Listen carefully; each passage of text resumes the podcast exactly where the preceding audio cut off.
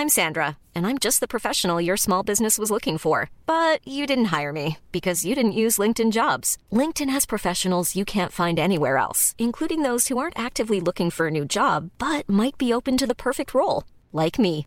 In a given month, over 70% of LinkedIn users don't visit other leading job sites. So if you're not looking on LinkedIn, you'll miss out on great candidates like Sandra. Start hiring professionals like a professional. Post your free job on linkedin.com/people today.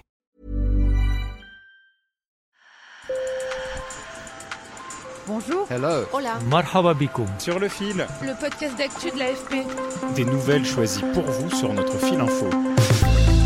Shanghai et ses 25 millions d'habitants connaissent la pire reprise de Covid-19 depuis le début de la pandémie.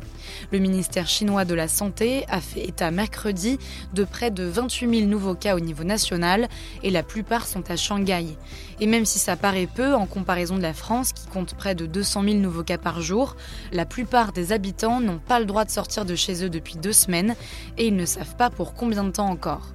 J'ai demandé à Viviane Lin, vidéojournaliste de l'AFP basée à Shanghai, de nous raconter la colère qui monte au sein de la population. Sur le fil.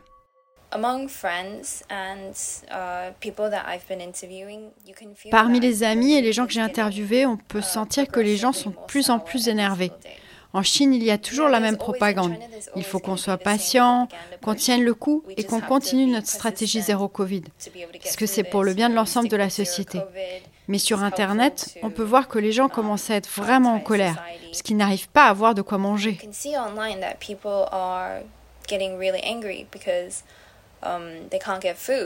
À cause des restrictions et des quarantaines, la ville peine à être réapprovisionnée en nourriture, le nombre de livreurs est aussi insuffisant, alors ces dernières semaines, les prix ont explosé.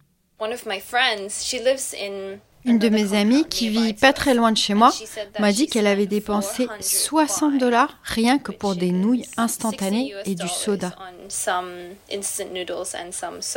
En Chine, beaucoup de vidéos circulent sur Internet. Des quartiers entiers où l'on entend des gens hurler leur détresse à leurs fenêtres, des gens emmenés de force dans des centres de quarantaine, ou bien un drone qui répète en boucle Ne sortez pas de chez vous.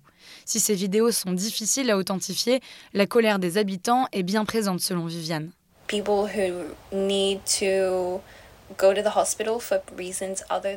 Pour les gens qui ont besoin d'aller à l'hôpital pour d'autres raisons que le Covid, par exemple des dialyses ou une chimiothérapie, eh bien, ils ne peuvent pas être soignés. C'est pourtant fondamental et c'est difficile à imaginer à Shanghai, qui est la ville la plus progressiste et internationale de Chine.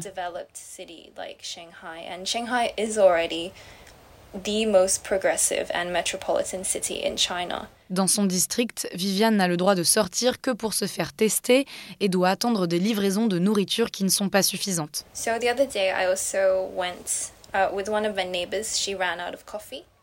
L'autre jour, une voisine manquait de café et moi je manquais de papier toilette. On n'a absolument pas le droit dans notre immeuble de quitter nos appartements.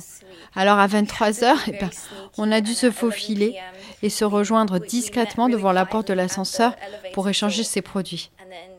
On s'est senti tellement bête. Viviane m'a aussi raconté qu'un de ses voisins sortait en douce de son immeuble à 3 heures du matin pour promener son chien. Et d'après elle, c'est moins les autorités chinoises que ses propres voisins qu'on craint. On a un groupe sur l'application WeChat pour tout l'immeuble. Si quelqu'un vous voit sortir, eh bien tout le monde s'y met. On te dit sur le groupe arrête d'être irresponsable, tu mets en danger tout l'immeuble. Alors personne n'a envie de se faire humilier comme ça devant tout le monde. C'est une situation vraiment inconfortable. Comme les autorités chinoises avaient annoncé fin mars un confinement court de 4 jours seulement pour contenir la situation épidémique, certains se sont dit qu'ils pourraient passer ces 4 jours au bureau. Elle a discuté avec Roméo qui dort avec 6 de ses collègues.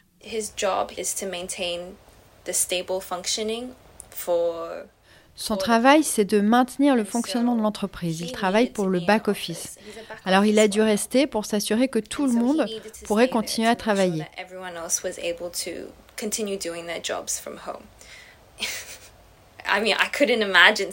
Ça me paraît dingue de dormir dans son bureau, mais il a aménagé un lit, il mange à la cafétéria, Heureusement, ils ont des douches, ils sont relativement chanceux. Mais oui, ça fait plus de deux semaines qu'il vit dans son bureau.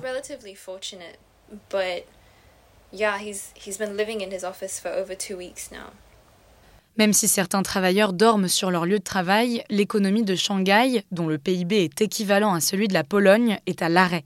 Ce confinement perturbe non seulement l'économie chinoise, mais il menace aussi les chaînes d'approvisionnement mondiales, Shanghai étant le premier port du monde.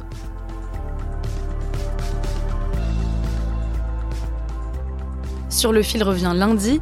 Merci de nous avoir écoutés. Et j'en profite pour vous rappeler la sortie de notre podcast Turbulence, un voyage en France dans cinq zones de turbulence à la veille de la présidentielle. Bonne écoute et bon week-end.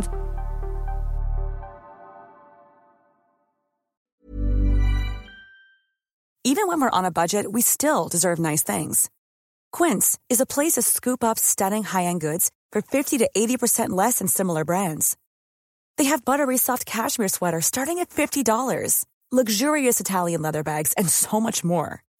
Plus, Quince only works with factories that use safe, ethical, and responsible manufacturing.